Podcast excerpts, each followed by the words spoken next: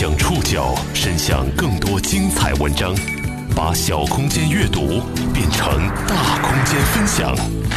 报刊选读，把小空间阅读变成大空间分享。欢迎各位收听今天的报刊选读，我是宋宇。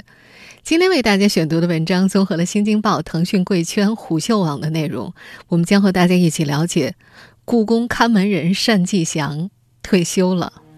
我不是网红，我是被网红的。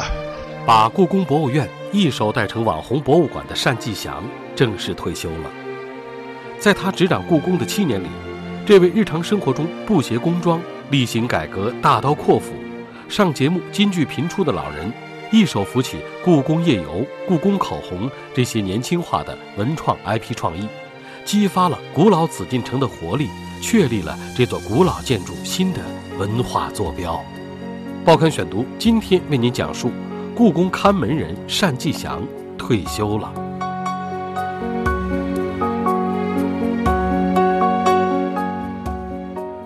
二零一九年四月八号，故宫博物院院长单霁翔退休。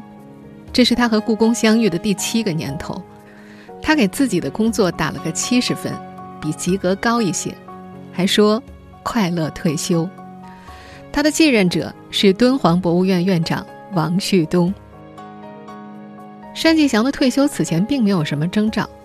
三月二十二号，他还陪着远道而来的苹果公司 CEO 蒂姆·库克转了一圈故宫。并且他还在三月二十四号的腾讯新文创生态大会上踌躇满志地描绘着故宫的未来。从四月八号下午开始，单霁翔退休的消息毫无悬念地上了微博热搜。到了五号中午，这个话题的讨论量超过五点一万，阅读量也超过了两点七万。数字证明，单霁翔是当之无愧的流量明星，虽然他一直自称是被网红。这位六十五岁的老人应该算得上是故宫的第一位明星院长，在他以前很少有人知道故宫的掌门人姓甚名谁。但相比掌门人这个称呼，单霁翔更加愿意称呼自己为看门人。他在故宫的这七年，故宫的开放面积由百分之三十增加到了百分之八十以上，百分之八的文物向公众展出。这七年，宫墙之内违建被陆续拆除了。机动车不再出现，这七年故宫地上的垃圾变少了，休息的椅子和女厕所变多了，屋顶的杂草不见了，砖头缝里再也抠不出烟头了。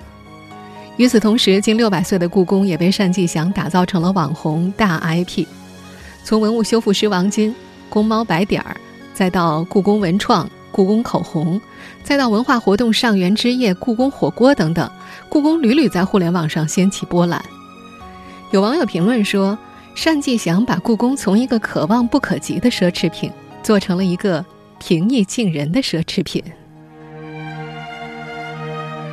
过去这七年，单霁翔的个人形象与故宫的文化 IP 深度绑定，民众对他几乎是压倒性的好评。但实际上，在单霁翔的圈子里，故宫博物院的院长不好当是个共识。故宫历史上遇坎儿的院长不乏其人，从单霁翔接任那天起，紧张的情绪就一直操控着他。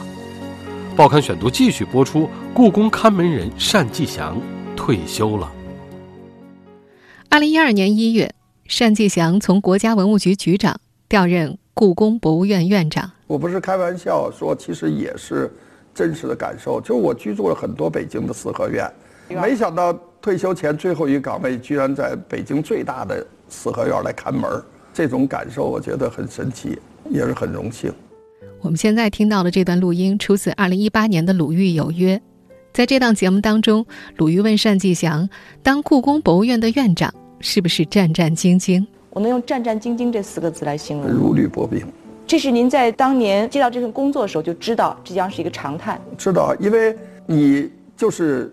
在墙角上，你没有路可走，你就必须把所有的都做好，因为这是一个非常神圣的职责。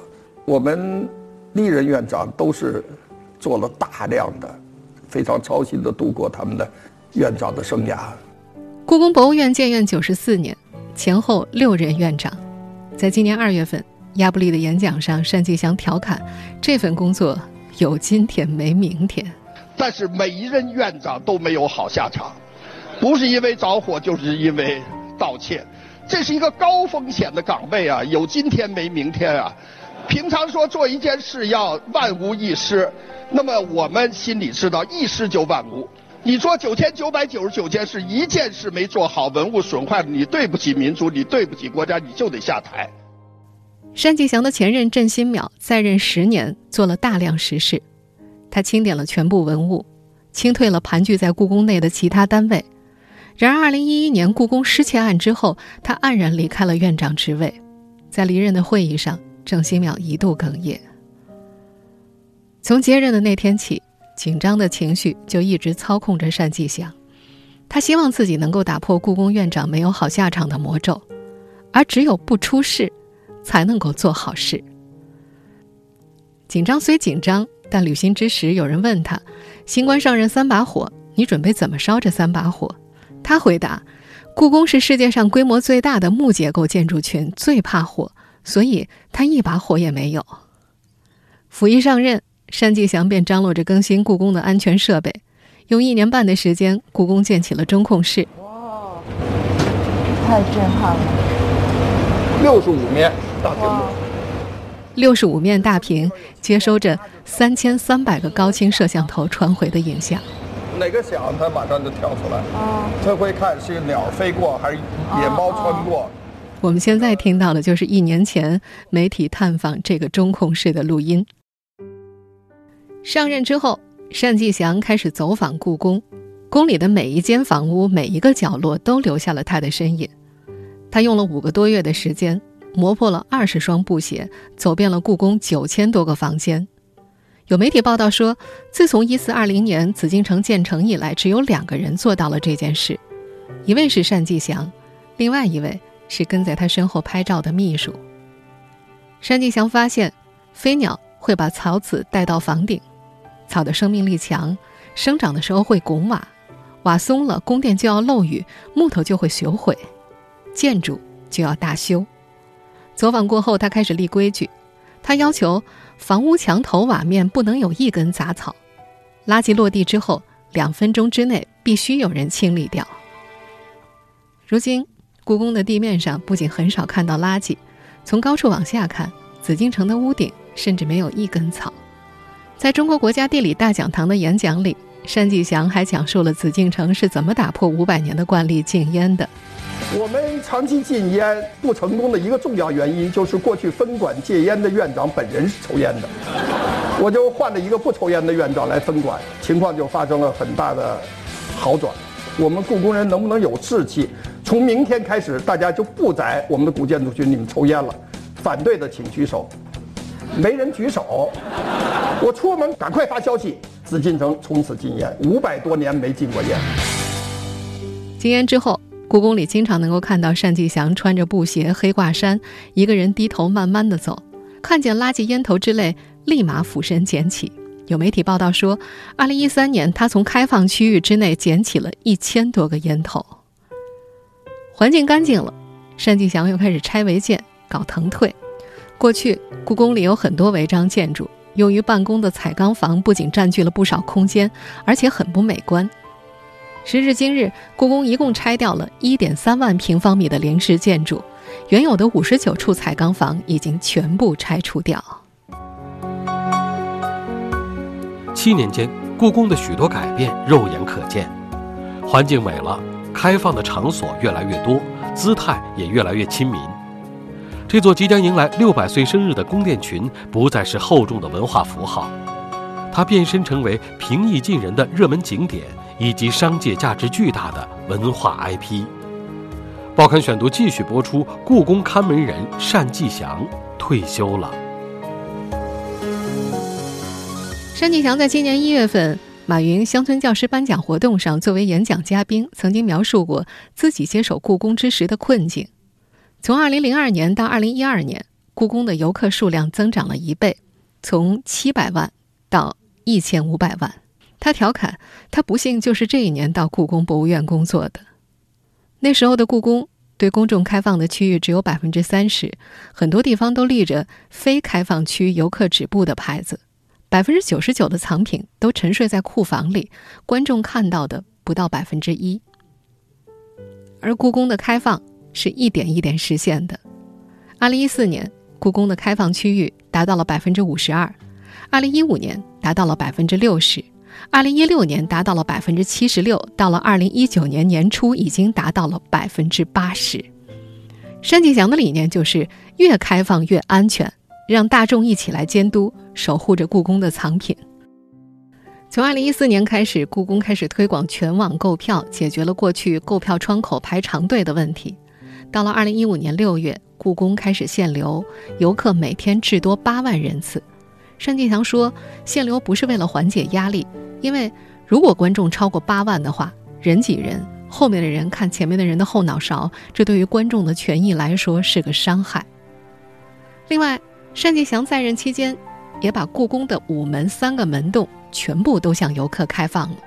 早先，游客进入故宫的时候，只能从午门两侧的门洞进入，中间的门洞是时常紧闭的，只有外国元首等贵宾开车来参观的时候才会开放。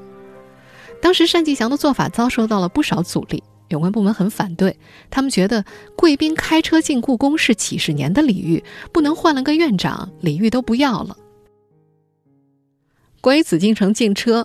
爱讲段子的单院长在很多场合都讲过这么一个故事。二零一三年四月二十六号上午，法国总统奥朗德访华团一行到故宫参观。那天，单霁翔特意去午门，发现安保人员已经就位了，很明显是准备为车队开门开道的架势。此情此景，恐怕大部分人都会选择让一步，毕竟有旧例可循。但是单霁翔却让人去把门给关了。我们把大门一关，他们马上报告说故宫关门了，怎么办？完接到命令，他们很快就调整出去了。过了十分钟，我看到奥朗德车队来了，他在外面下的车，我们把大门打开了，我给他介绍雄伟的午门的故事，然后他带着女朋友穿过长长的门洞，我就瞧他那种表情，他会终身难忘的。单霁翔不仅打破了所谓的传统。还在演讲当中巧妙的解释。那么过去的外国总统总理就很惨，他们是开车进来的，进了以后呢，下车还得问我到故宫没有，我到故宫哪儿了，所以他们就失去了很多。因为参观嘛，旅游嘛，就是一个感受。所以现在，从那天开始，所有的外宾都没有再开车进入故宫博物院，所以我们就把三个大门打开了，观众再进去再也不用排队了。为了让参观者获得最佳的文化感受，单霁翔还带领故宫的员工们做了很多看起来似乎很微小的事情。比如，他发现故宫的女厕所前面总是排长队，通过大数据测算配比，故宫增加了女厕的数量。如今，故宫里的女士洗手间是男士洗手间的两点六倍，大大缓解了女游客的内急。他们还增加了故宫内座椅的数量，如今。有一万一千名观众可以在故宫博物院各处有尊严地坐下来休息。要说单霁翔最让人叹服的，还是他对于故宫文物、故宫建筑的如数家珍。他有一段关于文物保护的名言，几乎每次公开演讲都会说：“这就告诉我们，当这些文物得不到保护的时候，他们是没有尊严的，他们是蓬头垢面的；他们得到了保护，得到了展示，他们就会光彩照人。”所以我们全院下定决心，明年紫禁城建成六百年之时，我们要叫我们收藏的一百八十六万两千六百九十万件文物，每一件都必须要光彩照人。目前，故宫已经把全部的一百八十六万两千六百九十件文物全部都公布到了网上，人们在网上就可以查到一件藏品的信息。不仅如此，故宫还设置了三个摄像室，源源不断地把这些藏品的照片、古建筑的照片拍摄之后上传到网上，供人们查阅。要说最让年轻人津津乐道的，还是单霁翔带领故宫在互联网上做出的种种尝试。二零一五年七月份，故宫推出了一个 H 五，明成祖朱棣从画像中跳出来，唱着 rap。玩着自拍，用微信、QQ 和自己的后宫与大臣联络，完全颠覆了传统的历史形象，让人们见识到了故宫在互联网营销当中到底能放得多开。在这之后，故宫就开始以各种各样的方式占据互联网原住民们的视线。二零一六年，一部我在故宫修文物的纪录片在 B 站爆红，评分九点九，三集共有接近十万的弹幕量。直到现在，这部纪录片也是最受观众喜欢的纪录片之一。而真正让故宫飞入寻常百姓家的，还是他们推出的近一万种文创产品。早在2008年，故宫就成了国内第一家开设淘宝店的博物馆，但起初几年并没有被很好的运营起来。故宫古老而神秘的形象始终没能找到和大众非常好的结合点。2013年，台北故宫推出了一款“朕知道了”的纸胶带，给单霁翔提醒。他带着团队前往台北学习借鉴。不到一个月之后，就举办了一场把故宫文化带回家的文创设计大赛，第一次面向公众征集文化创意，大获成功。弄清楚怎么做才能更加接地气之后，故宫文创就迅速发展起来。短短几年，故宫的文创产品的销售额就翻了三倍，从六亿增长到了十五亿，成为国内第一文创 IP。故宫两个字俨然成了最大的流量，跟宫沾边儿。是一件非常值得炫耀的事儿。七年来，单霁翔把一个四平八稳的故宫带成了网红，他自己也被网友捧成了网红院长。但他拉近民众的姿态无法消弭全部争议。在公众舆论之外，故宫的工作人员和文博行业中流传着对他的微词，有的来自专业上的理念差异。有的是被触动利益后的反弹，还有些只是针对故宫博物院院长这一职位的调侃和发泄。报刊选读继续播出：故宫看门人单霁翔退休了。故宫这些年越来越热，也并不是所有人都为此欢欣鼓舞。有批评者认为，单霁翔带领的故宫一味媚俗，远离了传统，少了对文物的敬畏，热闹非凡却千疮百孔。故宫学研究所所长张宏伟在接受媒体采访的时候说：“这些年故宫越来越火，但它越热，我们应该越冷静。”针对如何调和大众口味和严肃学术，宫内的争议也一直没有平息过。尽管这些年故宫推出的萌萌哒文创、帝王生活系列策展取得了接地气的赞誉，但是在很多学术研究者看来，不过是一味向流量屈服，格调。实在不高。一位负责故宫新媒体运营的工作人员在几个月前接受腾讯贵圈采访的时候介绍，为了迎合公众的心理，故宫的有位领导要求大家看宫斗剧，学习里面的语言。但是，许多经过系统学术训练的研究者十分抵触。有人私下吐槽，现在对故宫的宣传就是歌颂帝王生活，完全不倡导普世价值呀。还有人说，现在策划展览。动不动就是帝王生活、皇帝过年、皇帝过寿，太奇怪了！不引导大家向着一个合理的现代知识体系，越活越回去了。更有人觉得，现在好多人的心态都不是博物馆研究院了，而是内务府心态。当然，这些吐槽和单霁翔本人并不直接相关。让新媒体工作人员学些甄嬛体话术的是故宫的另一位领导。曾经有记者问过单霁翔有没有看过《延禧攻略》，他表示没看。正史，还看不过来呢。在互联网世界，这位网红院长广受赞誉，但是网红院长单霁翔的套路也有不太受欢迎的时候。去年年底，故宫的两家文创合作单位都推出了故宫口红。今年大年初一，故宫又在神武门外开设了故宫角楼餐厅。白天供应各式简餐，晚间提供故宫的特色火锅。网友纷纷质疑故宫是不是太过商业化了。而正月十五晚上的上元灯会也引起了不少争议，其中最为人诟病的是土味审美：大红大绿的花纹投影、密集的镭射灯，如同让人置身八十年代的迪厅。人们戏称其为“单老根大舞台”。另外，那次上元之夜无处不在的广告，更是让故宫的一些内部人员无法接受。他们觉得吃相太难看了。对此，单霁翔的回应是：“我们已经很谨慎了，产品沾了‘故宫’两个字就火，不能因为火我们就什么都做，所以要引导，要有选择，要把握好度。如今，故宫口红、故宫火锅都被叫停了。单霁翔的说法是：有时候他们是事先研究能不能做，有时候他们在探索。”做完之后一看效果不好，主动取消。在移动互联网时代，当故宫从传统的博物馆变身为一个超级 IP，如何把控流量和调性之间的平衡，调和大众和学究之间的口味儿，这是历任故宫管理者都不曾面对的课题。故宫不仅是一座博物院，也是有一千五百多名员工的事业单位。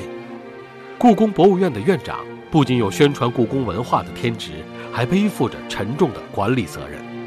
多重身份下，单霁翔的真实生活也远不如网络上那个萌萌的网红院长那般轻松和愉快。报刊选读继续播出：故宫看门人单霁翔退休了。故宫的工作到底有多么累？单霁翔在一年前的《鲁豫有约》当中这样说过。幸福的时候就是回家吃完饭，沏一杯茶，打开台灯看书和写东西，那是一天最静的时候，也是就是梳理的一天疲劳的时候。一般我呢就是睡觉，躺床上从来五分钟之内睡着，一年可能做不了一次梦，也一年也失眠不了一次。在故宫就是故宫的操心事很多很多的。那么，但是呢，就是一样一样做，一样一样做。这份高危又辛苦的职业也不是什么肥差。有知情人士说，二零一二年从国家文物局调任故宫的时候，单霁翔当时的秘书都不愿意跟来，因为故宫没什么油水，跟着他又非常辛苦。故宫实施收支两条线制度，尽管单霁翔晒出的十五亿文创营业额能够打败一千五百多家 A 股上市公司，但是。故宫工作人员的工资，却并没有因此有所提升。单霁翔明确解释过，国家给故宫的拨款是十一点二亿，国家给百分之五十四，自己要挣剩下的百分之四十六。不过，所有的收入和捐赠都只能够用来做事，不能够用来发奖金。纪录片《我在故宫修文物》吸引了很多年轻人到故宫去工作。冒昧的问一句，这待遇好吗？不好，就我们待遇不好。呃，我们那个工资很低。你现在工资也就……现在这两天都拿了八千了。八千了，还不错。因为他博士起点高。在去年的这档综艺节目当中，这位芬兰归来的海归博士的月薪大概在八千左右。而在我在故宫修文物当中一炮而红的钟表修复师傅王金的收入也并不算高。你瞧，我们王金老师是正教授，能拿到一一万三，拿不到。得，领导，领导您给人涨点吧。其实工资很低的啊。对。一位在故宫的员工在接受腾讯贵圈采访的时候说：“现在留在故宫的，要不就是实现了财务自由、衣食不愁的，要不就是对故宫真爱的人，才能在这个行业踏踏实实的干下去。”这个体系里，薪资收入非常低，甚至在八项规定实施以来不升反降。福利收入减少了，但事儿却多了。上元之夜，紫禁城里过大年，每一次主题活动，每一块多开发的展区，都意味着相关人员的工作量要增加了。有时候，对薪资待遇的不满会转移到针对单霁翔这个领导个人的不满上。当然，那些针对他的非议。有些并不是因为他的为人，而是他处的位置。单霁翔还在文物局的时候，许多故宫人就对他有所耳闻，觉得这个人挺好的，口碑都很好。但是当他成为故宫博物院院长之后，矛盾还是会冒出来。但即便是对单霁翔稍有微词的工作人员，也对他的敬业和随和予以了肯定。国家宝藏的总制片人吕逸涛在接受《环球人物》采访的时候说过。去年他跟单院长约时间谈节目，就选定在国庆节期间，其他时间他几乎每个假期都在上班，天天在宫里待着。在一年前的那档《鲁豫有约》当中，单霁翔自己也说：“所以故宫就是我们的家，七年来每一个星期日、星期六，我总是在故宫。”在这档访谈节目当中，单霁翔还曾感慨过：“他六十四岁了，在中国，像他这个年龄早就退休了。”说完这句话一年之后，在故宫六百岁生日之前，在他本人六十五岁生日之前，单霁翔真的退休了。他曾说过自己这辈子都不想离开故宫。从院长的位置上退下来之后，他还可以去故宫研究院搞搞研究。不当故宫博物院院长，我也会呢在故宫从事研究工作，比如在故宫研究院啊，比如在故宫学院啊，比如我要是能考上志愿者的话，我当故宫志愿者。我们考志愿者很难的。您您能考上，您放心。我努力。他始终希望能够在有生之年看到故宫成为来了不想走，走了还想来的文化空间。听众朋友，以上您收听的是《报刊选读》，故宫看门人单霁翔退休了。我是宋宇，感谢各位的收听。今天节目内容综合了《新京报》、腾讯贵圈、虎嗅网的内容。收听节目复播，您可以关注《报刊选读》的公众微信号“宋宇的报刊选读”，或者登录在南京网易云音乐。我们下期节目时间再见。